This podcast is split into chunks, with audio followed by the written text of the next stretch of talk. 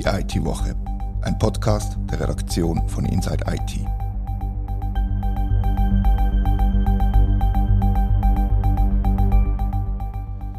Herzlich willkommen zur IT-Woche.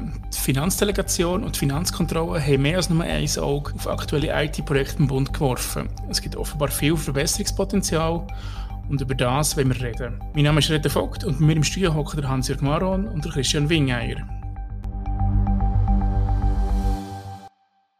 Christian und Hans-Jörg, welche Projekte sind konkret unter die Lupe genommen worden? Also die Eidgenössische Finanzkontrolle, kurz EFK genannt, hat sich das IT-Projekt der Armee vorgenommen. Dabei geht es um die Modernisierung vom SAP-System der Armee und die Migration auf SAP S4 HANA. Das Projekt trägt den schönen Namen ERPSIS wahr. Sehr gut. Christian, was was hat die Finanzdelegation angeschaut? Ja, also S4 HANA ist auch da ein Thema gewesen, allerdings vom Eidgenössischen Finanzdepartement. Weiter hat Findel den Schwerpunkt bei ihrer Untersuchung auf die digitale Transformation innerhalb von der Bundesverwaltung gelegt. Dazu ist auch verstärkt die Zusammenarbeit vom Bund, den Kantonen und den Gemeinden bei der Bereitstellung von digitalen Behördenleistungen verfolgt worden. Zudem ist die Frage behandelt worden, wie die Cybersicherheit auf Bundesebene organisiert soll sein wer welche Aufgaben wahrnimmt und wer über welche Entscheidungskompetenzen verfügen soll. Dabei ist auch mehrfach die Ressourcenfrage diskutiert worden, wo im Wesentlichen dann eigentlich eine Frage vom Personalbestand ist. Zusätzlich hat Findel auch sämtliche DTI-Schlüsselprojekte vom Bund analysiert. Darunter findet sich IT-Projekt von der Regierung mit Rang und Namen, unter anderem die Entflechtung von der IKT-Basisleistung im VBS, das nationale sichere Datenverbundsystem, das Programm zum Werterhalt vom Polycom-Kommunikationssystem bis 2030, die Entflechtung und die Weiterentwicklung von der RUAG oder das Projekt Superb, wo eben für die SAP-Migration bei der Bundesverwaltung ist. Also ein ganzer Rattenschwanz an Projekten, wo da sie, wo da sie angeschaut wurden, gibt es mehrheitlich Kritik oder gibt es auch Lob für die einzelnen Projekte? Also im EFK-Bericht zum Armeeprojekt ist äh, erstaunlicherweise eigentlich fast nur Lob vorhanden. Und das, obwohl die EFK in einem früheren Bericht eine zentrale Empfehlung abgegeben hat, was soll besser gemacht werden. Die Empfehlung ist nicht umgesetzt worden und die EFK ist trotzdem glücklich. Das ist, wenn man Berichte von der EFK kennt, sehr außergewöhnlich. Die halten wirklich nur mit Kritik zurück, wenn sie Kritik für angebracht halten. Kannst du schnell erklären, wieso dass der DFK das nicht so schlimm findet, dass das nicht ist umgesetzt wurde? Weil es eben beim Projekt einen ganz zentralen Wandel gegeben hat in der Vorgehensweise. Ihre Empfehlung hat eigentlich das betroffen, was man zuerst hätte machen Dabei ist es darum gegangen, die maximal möglichen Synergien rauszuholen mit dem gleichzeitig laufenden Projekt Superb von den zivilen SAP-Systemen. Auch die sollen ja modernisiert und auf S4 HANA migriert werden. Die erste Idee ist also, dass man da einen maximal möglichen Programmkernel würde zusammenstellen. Also möglichst viel gemeinsame Prozesse definieren, möglichst viel technische Konfigurationen, wo man könnte gemeinsam nutzen und wo man sozusagen das Rad eben nicht muss zweimal erfinden. Die EFK hat das schon 2019 bei meiner ersten Prüfung aber ein bisschen gefährlich gefunden und gesagt, äh, so eine Verflechtung, da muss ja immer wieder die eine Seite darauf warten, was die andere Seite macht, zum Beispiel. Außerdem könnten die beiden Systeme sehr stark gekoppelt werden. Und das ist eigentlich grundsätzlich auch schon falsch, weil das Armee-ERP, das muss im Notfall muss das können entkoppelt werden vom System. Das muss dann autark laufen. Und wo man beim zivilen System auch an die Nutzung von Cloud-Ressourcen kann denken, ist das beim Armeesystem eigentlich auch nicht denkbar. Also auch da geht äh, wirklich enge Zusammenarbeit eigentlich nicht. Sie haben darum 2019 empfohlen, die EFK, haben sie gesagt, schaut aber, wenn ihr so die gemeinsamen Prozesse definiert und sucht, schaut doch auch Kosten-Nutzen an, sodass es nicht übermäßig viel kostet. Und jetzt äh, haben aber die beiden Projekte sich entschieden, ein ganz anderes Vorgehen zu wählen. Und das heißt jetzt der minimal notwendige gemeinsame Kernel. Das heißt was konkret? Das heißt eigentlich, dass die beiden Projekte viel unabhängiger voneinander werden. Sie können unterschiedliche Release-Zeiten machen und so weiter und so fort. Und die Idee ist, dass das SAP-System von der Armee am Schluss eigentlich eine eigenständige Fachapplikation ist wo nur noch über APIs lose ans zivile System gekoppelt ist. Und das aber wird dann auch wieder unterschiedlich gemacht, je nach äh, Bereich, wo das SAP dafür gebraucht wird. Also in der Logistik fährt die Armee jetzt völlig für sich, weil die Armeelogistik ist ganz anders als die Logistik beim Bund. Dafür findet das HR-System, also Personalverwaltung, da können wir eigentlich ganz so gut das SAP-System vom Bund nutzen. Das ist nicht so kritisch, da müssen wir uns nicht können abkoppeln im Notfall. Und bei anderen Sachen gibt es so Zwischenlösungen. Also ist das Projekt eher komplizierter als einfacher geworden, ist das richtig? Also aus meiner Sicht ist es deutlich einfacher. So. Okay. Also man weiß, dass Komplexität in IT-Projekten einfach ein sehr großes Risiko ist. Gut ist natürlich das Ziel da gewesen, Kosten zu sparen durch die Synergien die werden jetzt teilweise nicht realisiert. Man weiß auch gar nicht wirklich, wie viel dass man jetzt nicht spart. Das ist so ein ganz leiser Kritikpunkt von der EFK. Aber auch die EFK ist froh, dass der Weg eingeschlagen wird und findet, so könnte man zu einer realisierbaren Lösung gelangen. Sozusagen der Spatz in der Hand statt Tuben auf dem Dach. Christian, was hat Pfindel gelobt oder kritisiert? Ja, also auch da ist nicht nur kritisiert worden, es hat auch lobenswerte Punkte gegeben, die hervorgehoben worden sind, insbesondere bei der digitalen Transformation in der Bundesverwaltung und bei den Vorhaben digitaler Schweiz. Es hat einige Fortschritte erzielt worden, schreibt Pfindel in ihrem Bericht. Die reichen gemäß ihren aber noch nicht aus, um den Herausforderungen rund um Digitalisierung wirklich zu begegnen. Aus Sicht von der Findel agiert der Bund insgesamt zu langsam und zu zögerlich und es kommt der Vorwurf auf, dass sich die vorhandenen Leitbilder und Strategien weitestgehend auf einer abstrakten Ebene bewegen und dass es für eine umfassende digitale Transformation beim Bund klar einen Kulturwandel auf allen Stufen von der Bundesverwaltung bräuchte. Ist jetzt nicht wirklich ein überraschender Kritikpunkt. Nein, absolut nicht, nein. Im Bereich von der Cybersicherheit ist es eher so gewesen, dass Findel begrüßt hat, zum Beispiel, dass der Cyberausschuss eingesetzt worden ist vom Bundesrat und dass sich auch generell intensiv mit Cybersecurity auseinandergesetzt worden ist. Es sei wichtig, dass man dort einen Gesamtüberblick hätte und auch, dass jemand gäbe, der über die notwendigen Entscheidungskompetenzen verfügt, um bei einem allfälligen Cyberangriff rasch und präventiv eingreifen zu können. Gemäss dem Bericht erachtet der zuständige Delegierte seine Kompetenzen in dem Fall als ausreichend. Tatsächlich, ja. das ist ja wunderbar. Ja. Ebenfalls erfreut äh, hat sich Findel über die Schaffung vom neuen Cyberbataillon bei der Armee gezeigt und über die im Januar beschlossene Meldepflicht für Cyberangriffe auf kritische Infrastrukturen. Die ist von der Finanzdelegation auch schon früher gefordert worden. Also generell geht es ja bei den, bei den Projekten, die Findel angeschaut hat, ist ein Großteil im VBS angesiedelt. Also 80 Prozent von den 6,5 Milliarden, wo, wo der Gesamt, das Gesamtvolumen ist, wenn ich es richtig angeschaut habe, betrifft VBS-Projekt. Ist das richtig? Das ist korrekt, ja. Ich glaube, fast 5 Milliarden sind es, was es betrifft, ja. Also unter anderem haben wir da eben die IKT-Basisleistungen im VBS. Mhm. Das Programm beinhaltet die Auslagerung von der Büroautomation aus dem FUB und eine zukünftige Nutzung von, von dieser Basisfachanwendung über den Standarddienst vom Bundesamt für Informatik und Telekommunikation.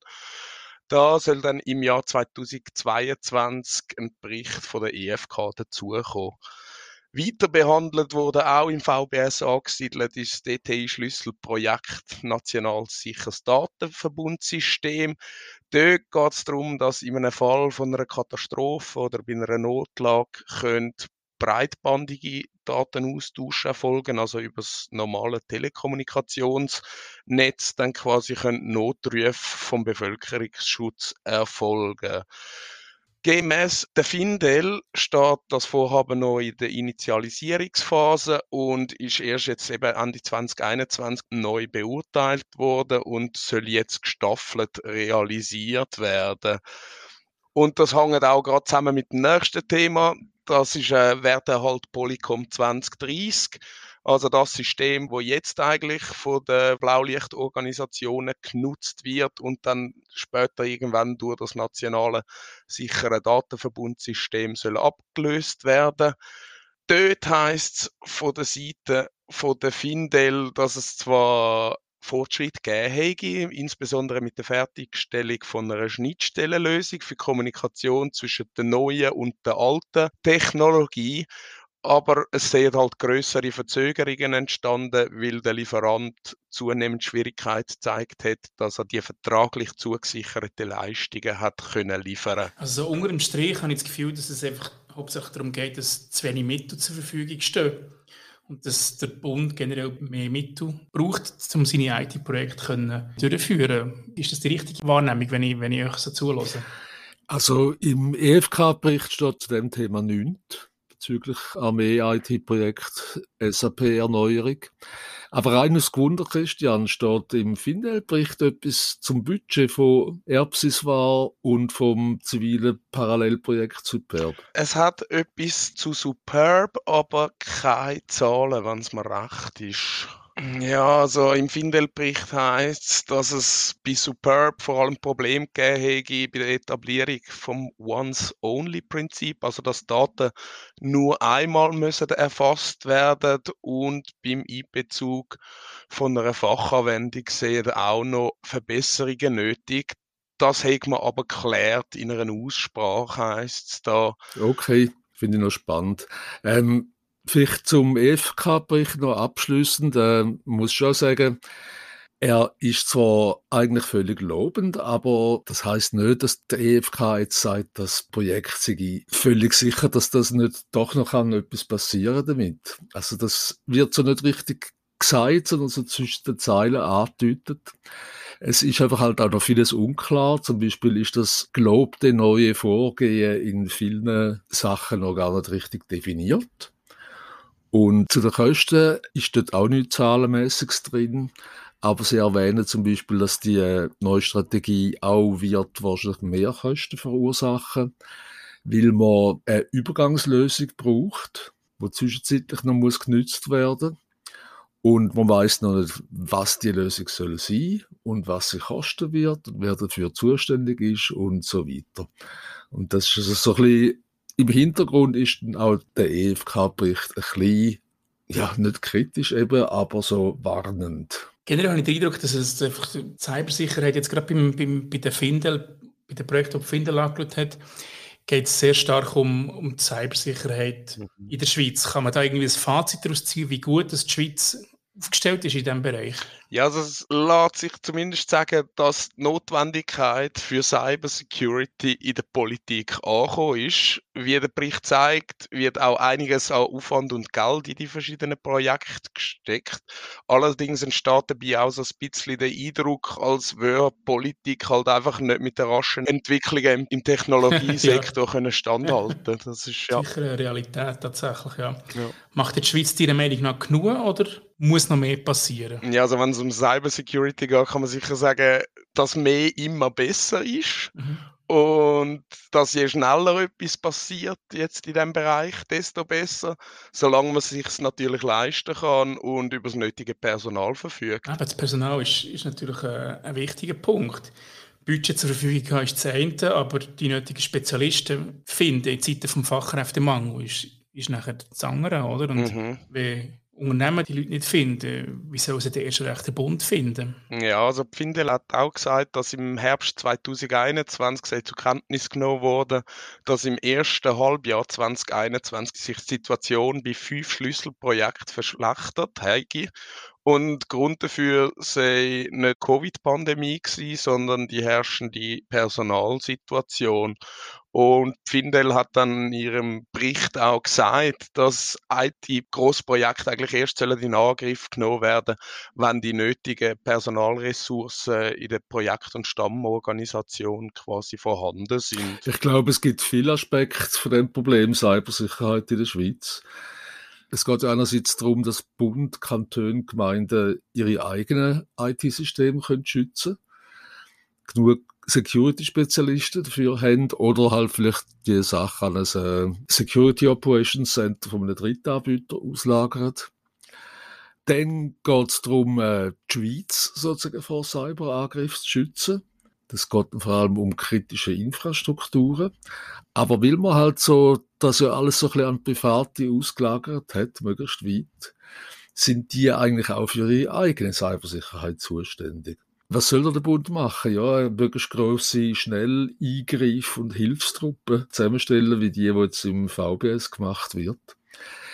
Und ich meine, der Bund kann nicht das Schweizer Internet einfach generell vor Cyberangriff schützen. Geht schlicht nicht, oder?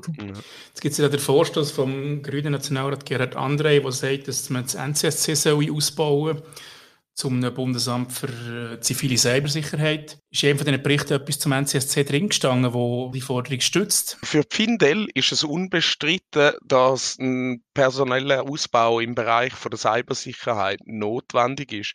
Sie fordert unter anderem auch, dass der Bundesrat dem NCSC unbedingt die notwendige politisch sowie finanzielle Unterstützung geben muss. Weiter sagt Finanzdelegation, dass Ausgaben für die Cybersicherheit eine sinnvolle Investition in die Sicherheit der Schweiz sehen. Ja, würde ich auch sagen, ja. Und es stützt zumindest die, die, also widerspricht der Forderung oder der Idee vom André nicht. Er sagt eigentlich genau das Gleiche, dass die jetzt mehr, mehr, mehr mit und mehr Kompetenzen muss bekommen. Ich glaube, man muss sich auch im Klaren sein, dass das Ganze auch einen politischen Aspekt hat. Also vor allem, wenn es jetzt um den Schutz von Unternehmen und sogar Privatleuten geht. Weil da müssen wir etwas in der Schweiz Ungewöhnliches machen und dem NCSC oder sonst einer Behörde erlauben, Vorschriften zu erlauben. Vorschriften für Unternehmen, wie sie sich zu sichern haben. Für Betreiber von kritischen Infrastrukturen ist das so ein bisschen im Gang. Aber für andere Privatunternehmen und Privatleute ist das, glaube ich, in der Schweiz im Moment noch völlig undenkbar. Auch wenn man vielleicht müsste sagen, hey, es gibt ja Vorschriften für Versicherungen. Wer das Auto fahren will, muss eine bestimmte Versicherung abschließen. Vielleicht könnte man auch sagen, wer das Internet will, wer das Unternehmen im Internet will, Geschäft durchführen, muss sich halt auf eine gewisse Art versichern. Ja, und es gibt ja nicht einmal eine Meldepflicht, wenn man angegriffen worden ist. Also, und selbst das ist politisch völlig utopisch, so wie, wie ich der andere verstanden habe. Genau. Das wäre es für die Woche. Vielen Dank fürs Zuhören. Feedback wie immer sehr gerne an redaktion.inside-it.ch. Das war die IT-Woche, ein Podcast von der Redaktion von Inside IT. Danke vielmals fürs Zuhören.